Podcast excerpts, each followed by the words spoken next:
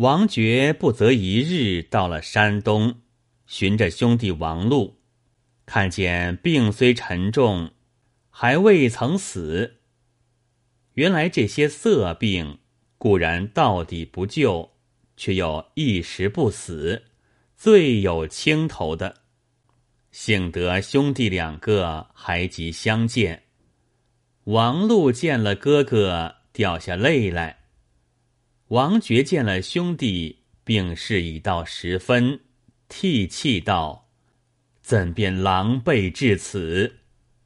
王禄道：“小弟不幸，病重不起，忍着死，专等亲人见面。今吾兄已到，弟死不恨了。”王爵道：“贤弟在外日久，盈利甚多，皆是贤弟辛苦得来。今染病危急，万一不好，有甚遗言回复父母？”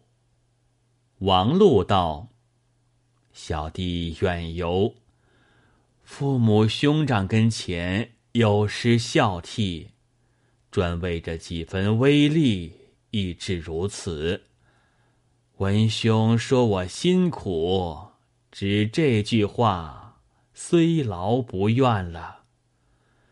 今有原银一千两，奉还父母，以待我终身之养；其余利银三千余两，可与我儿一魁一半，侄儿一高一半。两份分了，幸得吾兄到此，银既有托，我虽死，已瞑目地下矣。吩咐已毕，王爵遂叫家人王慧将银子查点已过。王禄多说了几句话，渐渐有声无气，挨到黄昏。只有出的气，没有入的气，呜呼哀哉，弗为上响。王爵与王慧哭作了一团，四个妇人也陪出了些哀而不伤的眼泪。王爵着王慧去买了一副好棺木，承住了。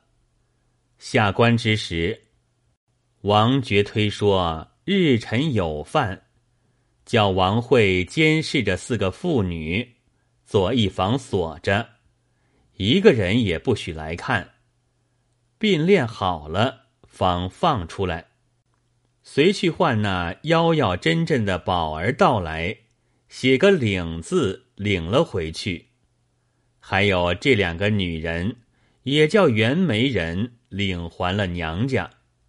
也不管眼面前的王慧有些舍不得，身背后的王恩不曾相别的，只要设法轻松了，便当走路。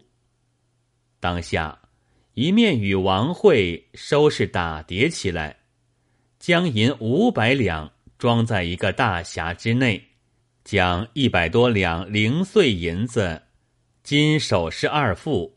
放在随身行囊中，一路使用。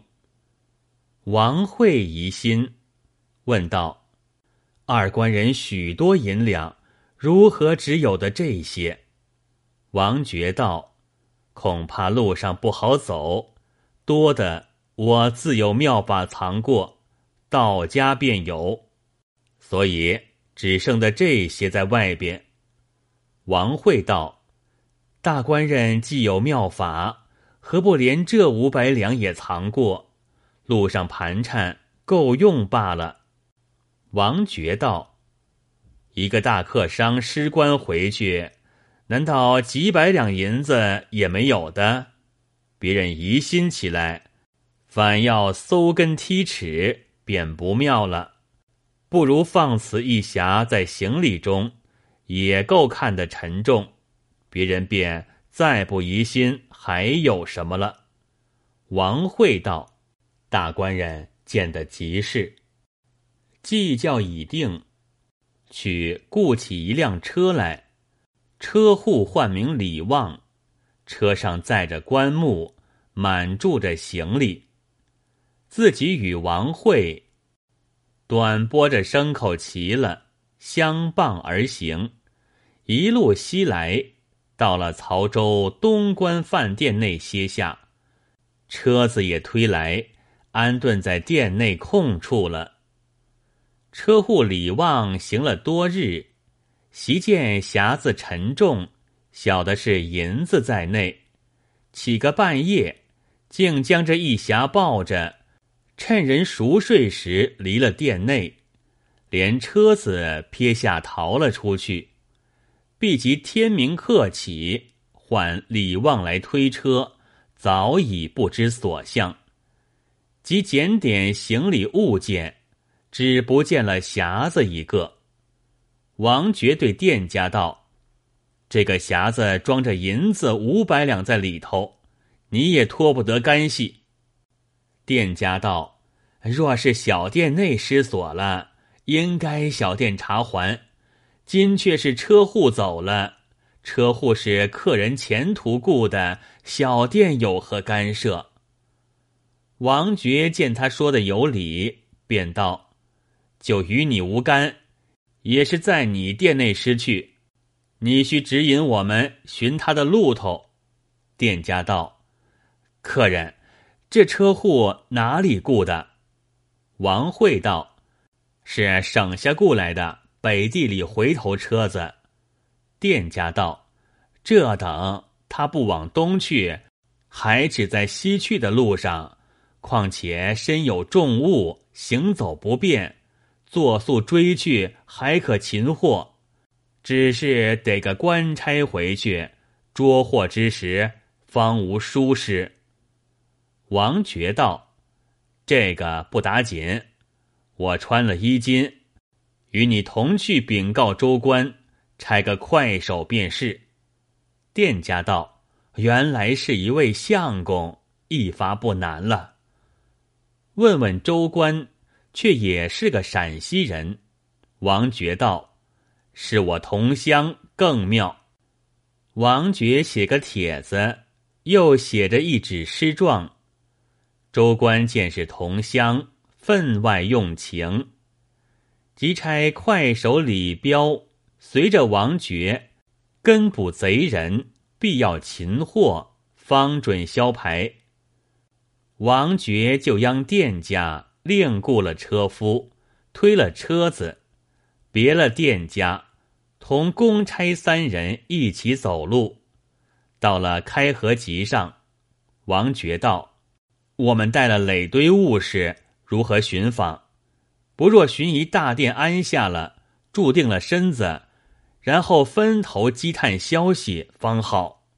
李彪道：“相公即说的有理，我们也不是一日访得着的，访不着，相公也去不成。此间有个张善殿极大，且把丧车停在里头，相公住起两日来。”我们四下寻访，访的影响，我们回复相公，方有些祈祷。王觉道：“我正是这个意思。”叫王慧吩咐车夫，竟把车子推入张善店内。店主人出来接了。李彪吩咐道：“这位相公是周礼爷的同乡，护丧回去，有些公干。”要在此地方停住两日，你们店里捡洁净好房，收拾两间，我们歇宿，需要小心承职。店主张善见李彪是个公差，不敢怠慢，回言道：“小店在这集上算是宽敞的，相公们安心住几日就是。”一面摆出常例的酒饭来。王爵自居上房另吃，王慧与李彪同吃。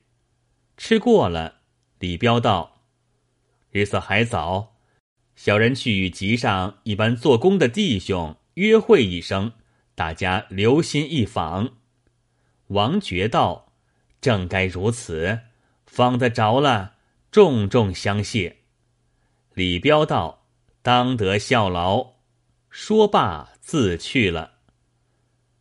王爵心中闷闷不乐，问店主人道：“我要到街上闲步一回，没个作伴，你与我同走走。”张善道：“是的。”王爵留着王慧看守行李房卧，自己同了张善走出街上来。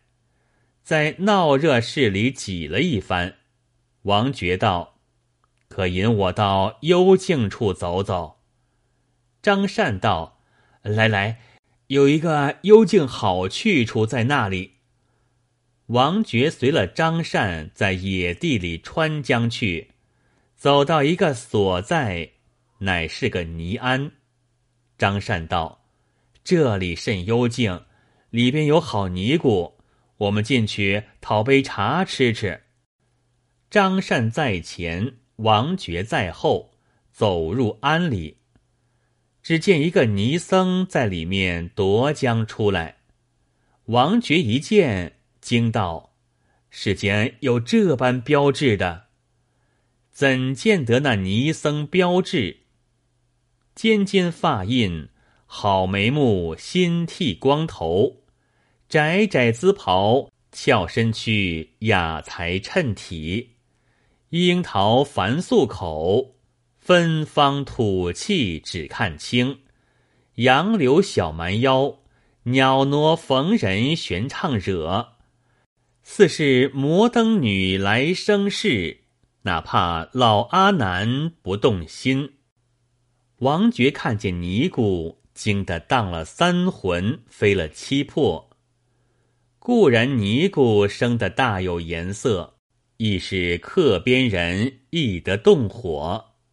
尼姑见有客来，驱枪迎进拜茶。王爵当面相对，疑似雪狮子向火，酥了半边，看看软了。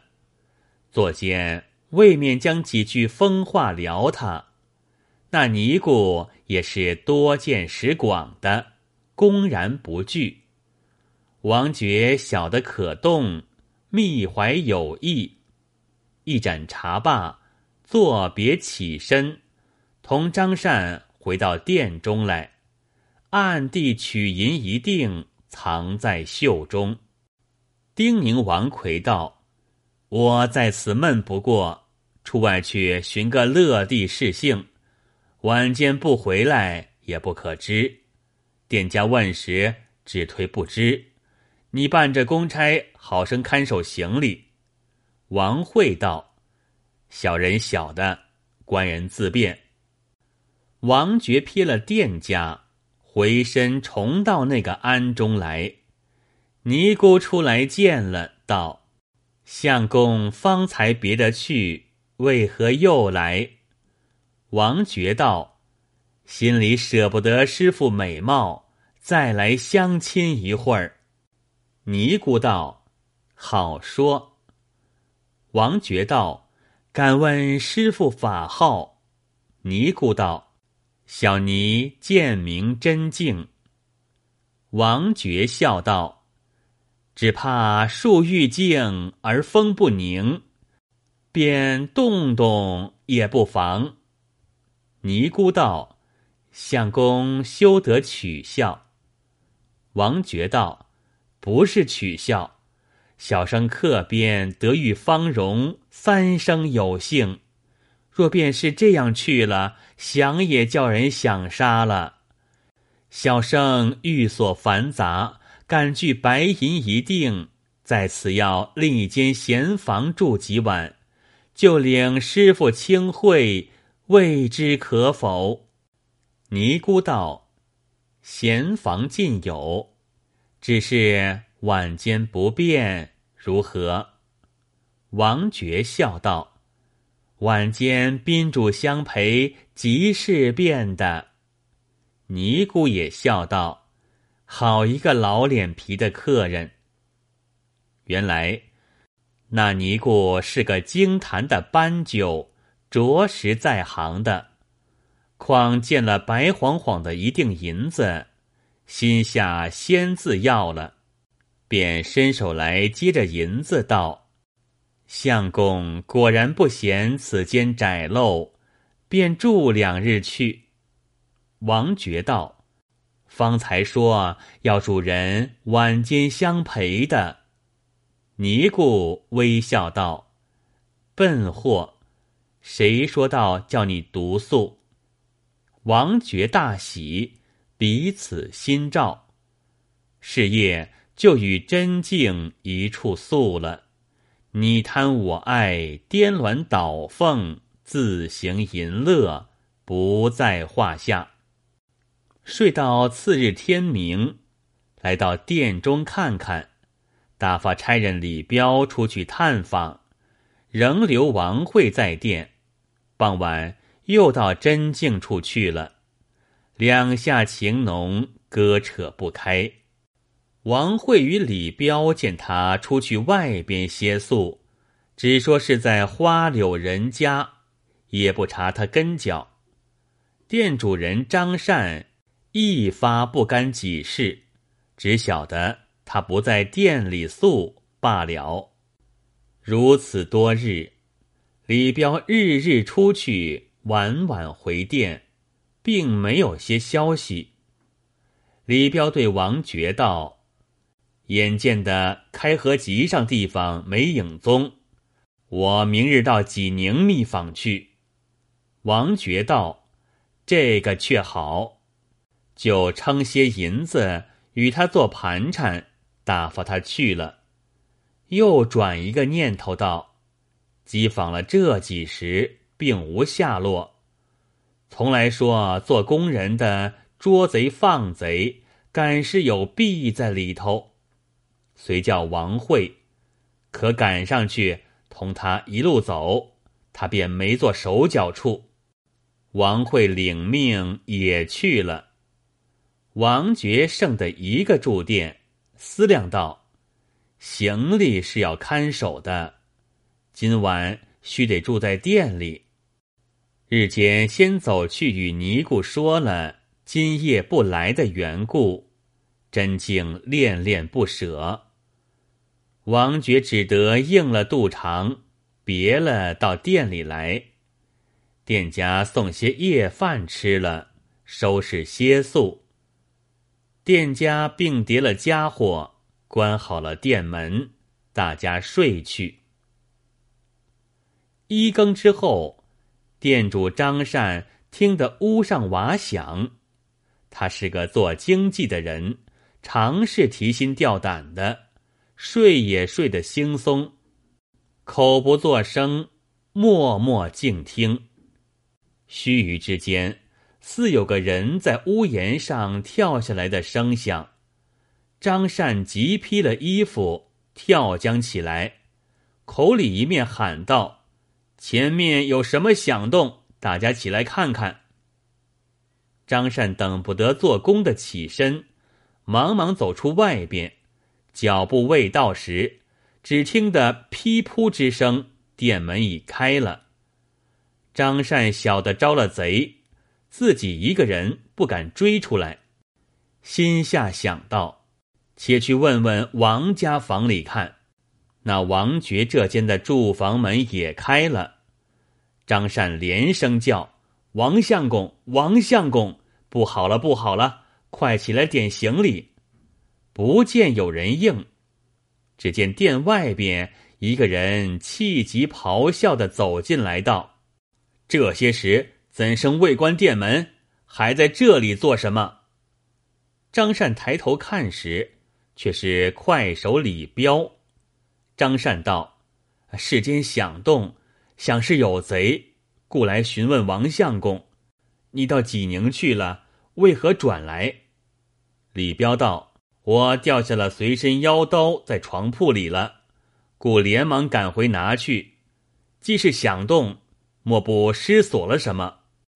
张善道：“正要去问王相公。”李彪道：“大家去叫他起来。”走到王爵房内。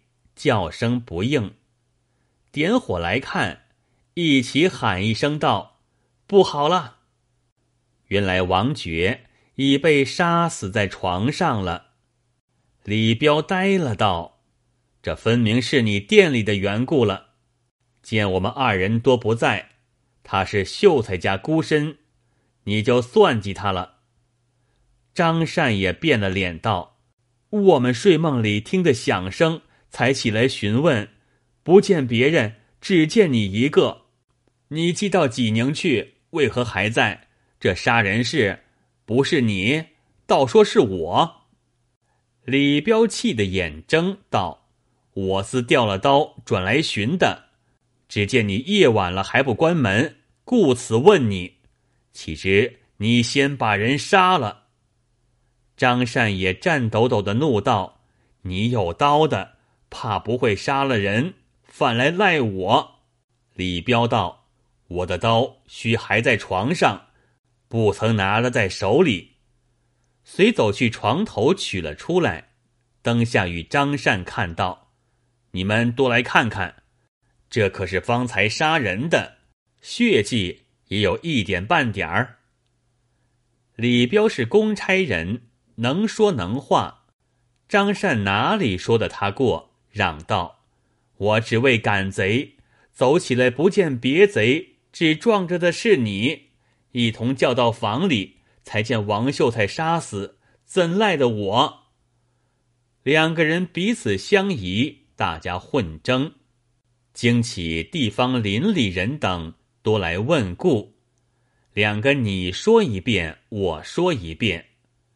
地方见是杀人公事，道：“不必相争，两下多走不脱。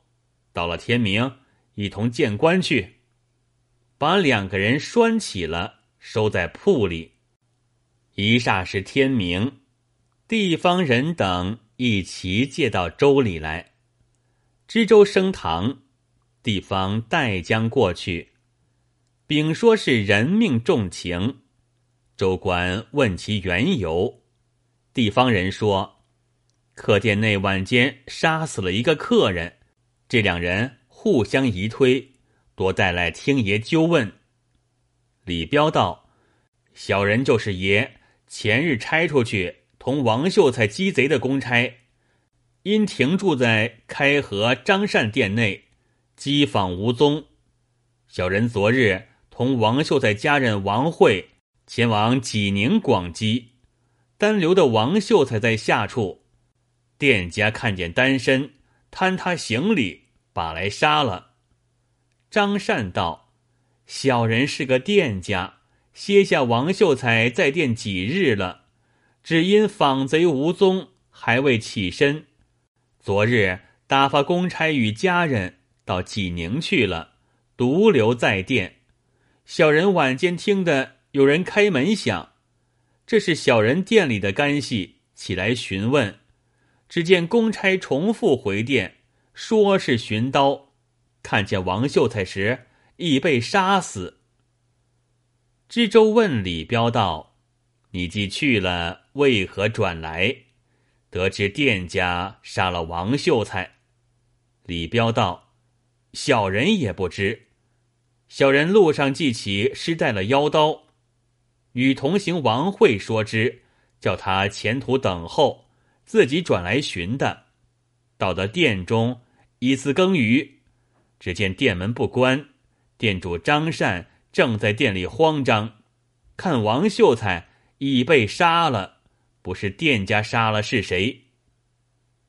知州也决断不开，只得把两人多用起刑来。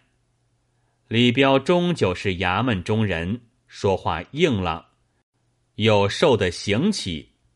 张善是个经济人，不曾熬过这样痛楚的，当不过了，只得屈招道：“呃，是小人见财起意，杀了王秀才事实。”知州取了供词，将张善发在死囚牢中，申降上司发落。